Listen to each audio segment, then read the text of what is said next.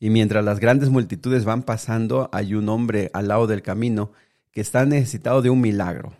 La manera en la que él eh, pidió ese milagro, la manera en la que insistió, nos deja grandes lecciones. Eso es lo que vamos a estudiar ahora en Marcos capítulo 10.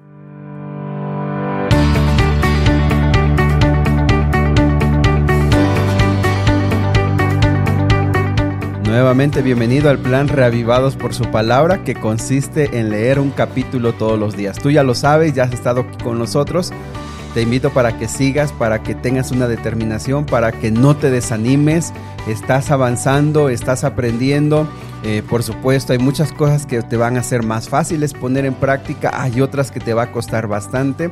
Pero bueno, recuerda que como los tratamientos médicos, eh, las cosas llevan su tiempo, las cosas llevan su tiempo, pero tarde o temprano surten efecto y tarde o temprano terminan dando resultados. Y bueno, el camino con Cristo Jesús es un camino de mucho aprendizaje, pero sobre todo de mucha transformación, de cambio. Así que ánimo, amigos, ánimo, eh, no se detengan, sigan leyendo todos los días su Biblia, dediquen más tiempo, em, traten de levantarse más temprano, de dedicar por lo menos media hora eh, lo más temprano posible para que ustedes puedan orar con, con, calma, abrir su Biblia con calma y van a ver que tarde o temprano aquellos cambios, aquellas cosas que tú quieres que sucedan en tu vida van a pasar. Así que no te desanimes.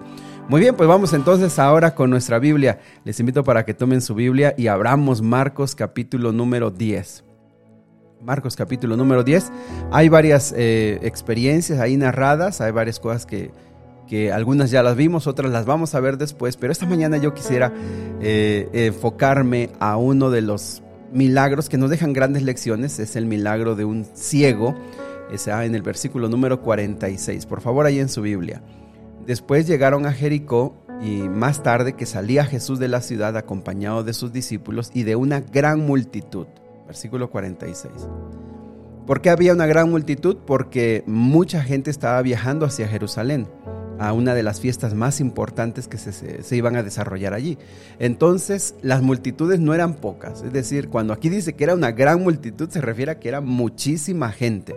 Ahora, ¿por qué seguían a Jesús?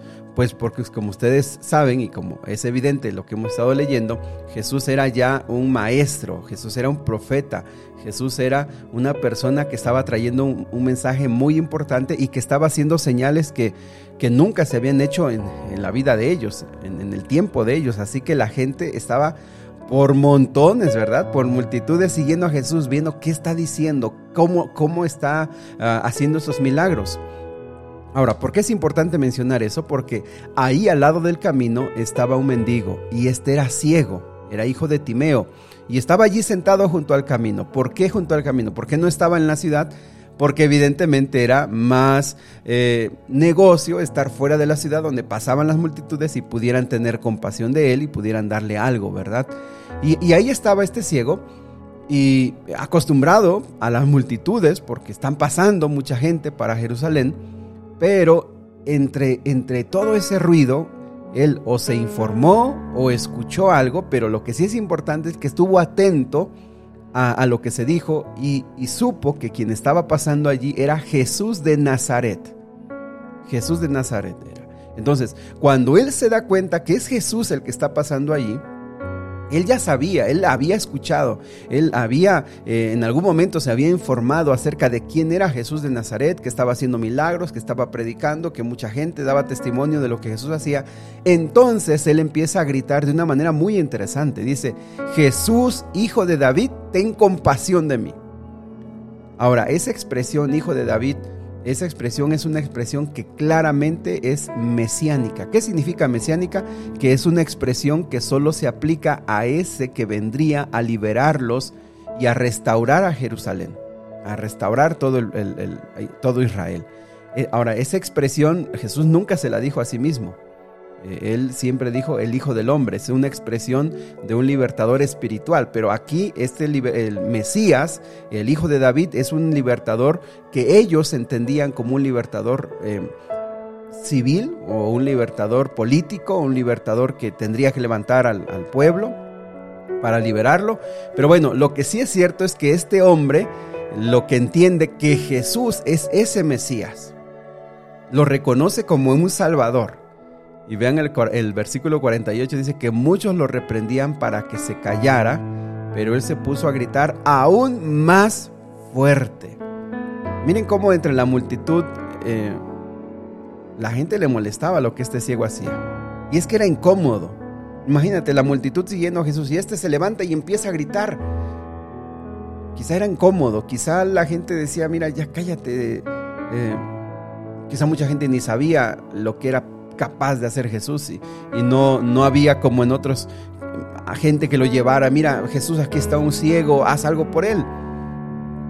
Lo callaban, pero a pesar de que alguien lo, le gritara o, lo callara o le dijera lo que fuera, él volvió a gritar con más fuerza, Hijo de David, ten compasión de mí. Jesús se detuvo y le dijo, llámenlo. Así que llamaron al ciego y le, ahora sí, no sé quién se acercó, ¿verdad? Pero le dijeron, ánimo, levántate, te está llamando.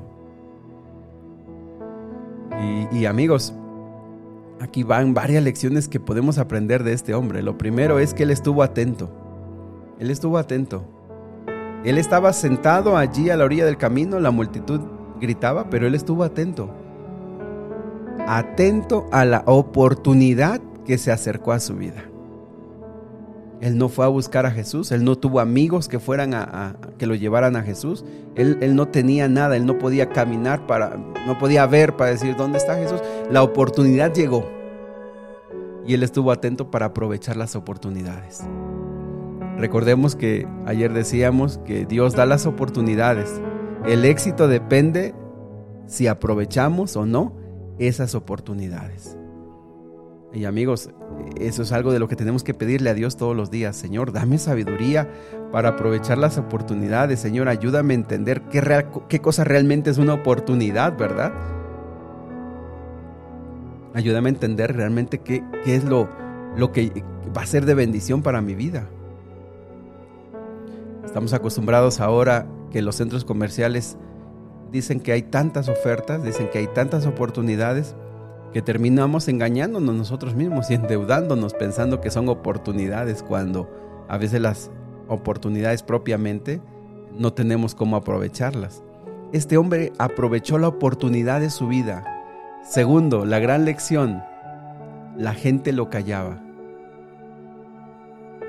Él tenía una determinación, él tenía una convicción. Esta es mi oportunidad y nadie me va a callar y nadie me va a detener para aprovechar esta gran oportunidad.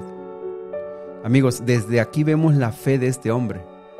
Él insistió, él gritó, él clamó, él suplicó. Esta es mi oportunidad. Él tenía claro quién era Jesús. Y amigos, eso, eso sucede con frecuencia. A veces la pena, a veces la vergüenza, a veces eh, nos detiene de ir a Jesús. A veces los prejuicios.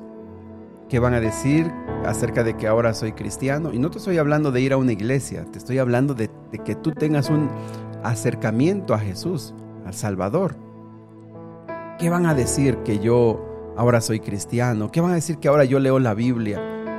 Amigos, cuando nosotros perseveramos, insistimos, Dios escucha, Dios está allí. Pero muchas veces a la primera eh, nos desanimamos. Este hombre estuvo insistiendo. Y entonces Jesús los llamó, él dijo, tráiganmelo. Y ahora sí hay gente que le dice, ánimo, ¿verdad? Ven, el Señor te llama. Vean el versículo 50. Él arrojando la capa dio un salto y literalmente esa es la expresión en griego, se levantó de un salto y se acercó a Jesús. Y versículo 51 dice que Jesús le preguntó, ¿qué quieres que haga por ti? Parece una pregunta ilógica o parece evidente la, la, la necesidad, pero amigos, quiero decirles que este hombre tenía claro lo que necesitaba. Claro, es evidente, está ciego, pastor. Amigo, ¿está ciego? Claro que está ciego. Pero hay muchos que en, esa ceguedad hubieran pedido, Señor, dame una limosna. Señor, eh, dame a alguien que me acompañe porque yo no esté solo. Señor, dame otra cosa. Eh, hay gente que no sabe su, su necesidad real, aunque sea evidente. Y él dijo, Señor, yo quiero ver. La expresión en griego es quiero volver a ver. Se entiende que este hombre había tenido vista antes y la perdió por alguna razón. Y le dijo, maestro, quiero ver. Miren, las expresiones que aquí se usan como Jesús, hijo de David, y rabí o maestro son expresiones que denotan que reconoce que Jesús es Dios, pero también que reconoce que Jesús es maestro y él se somete a la voluntad del maestro.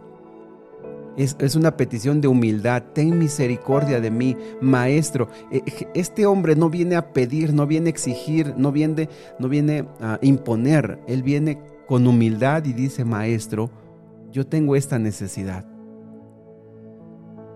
Yo quiero que tú me ayudes en esta necesidad. Y la tenía clara, tenía clara esa necesidad.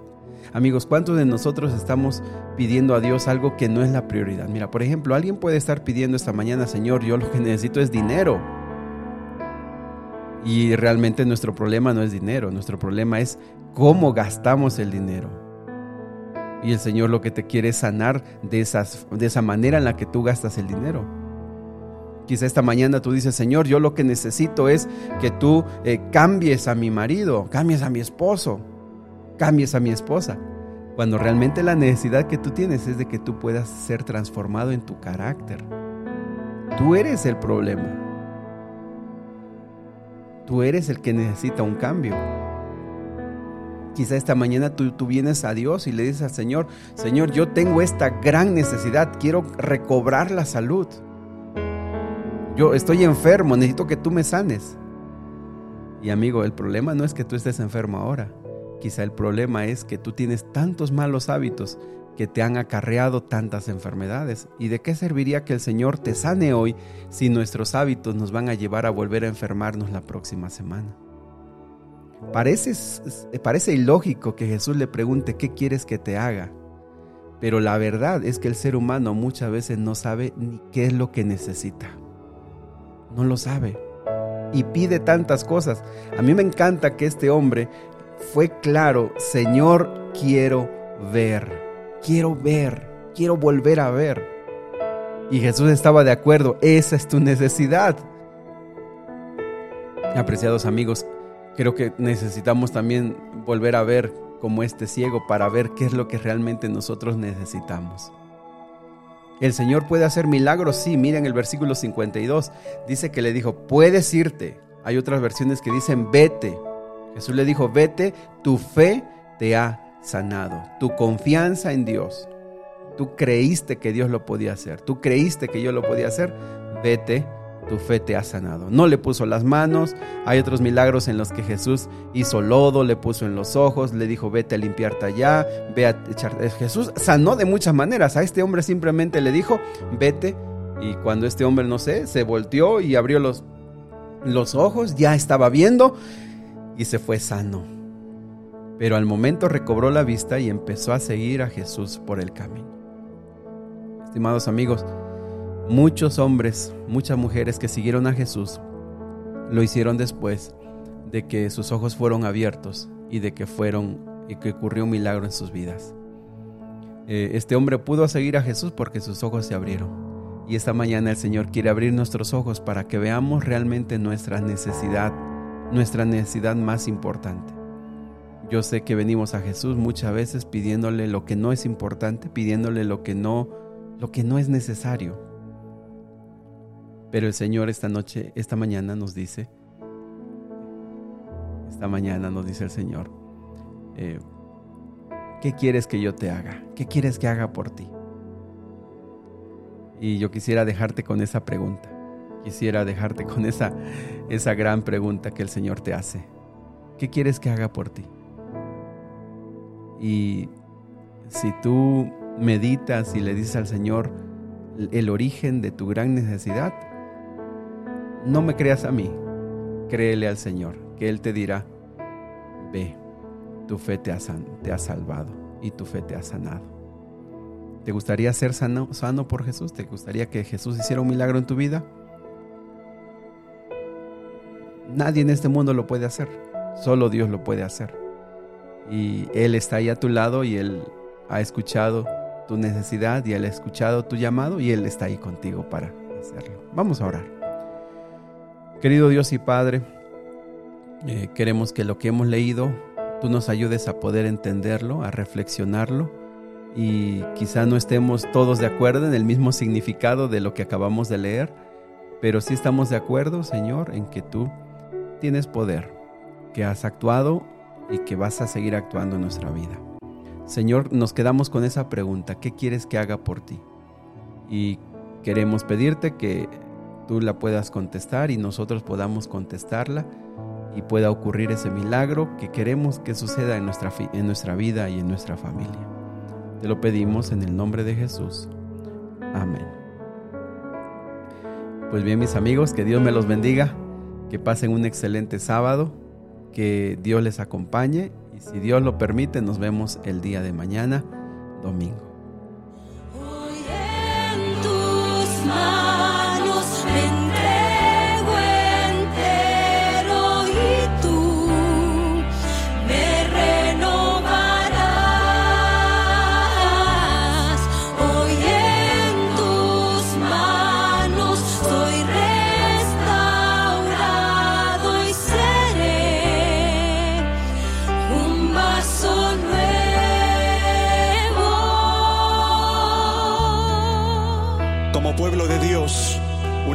nuestra voz en un solo espíritu y dejemos que Dios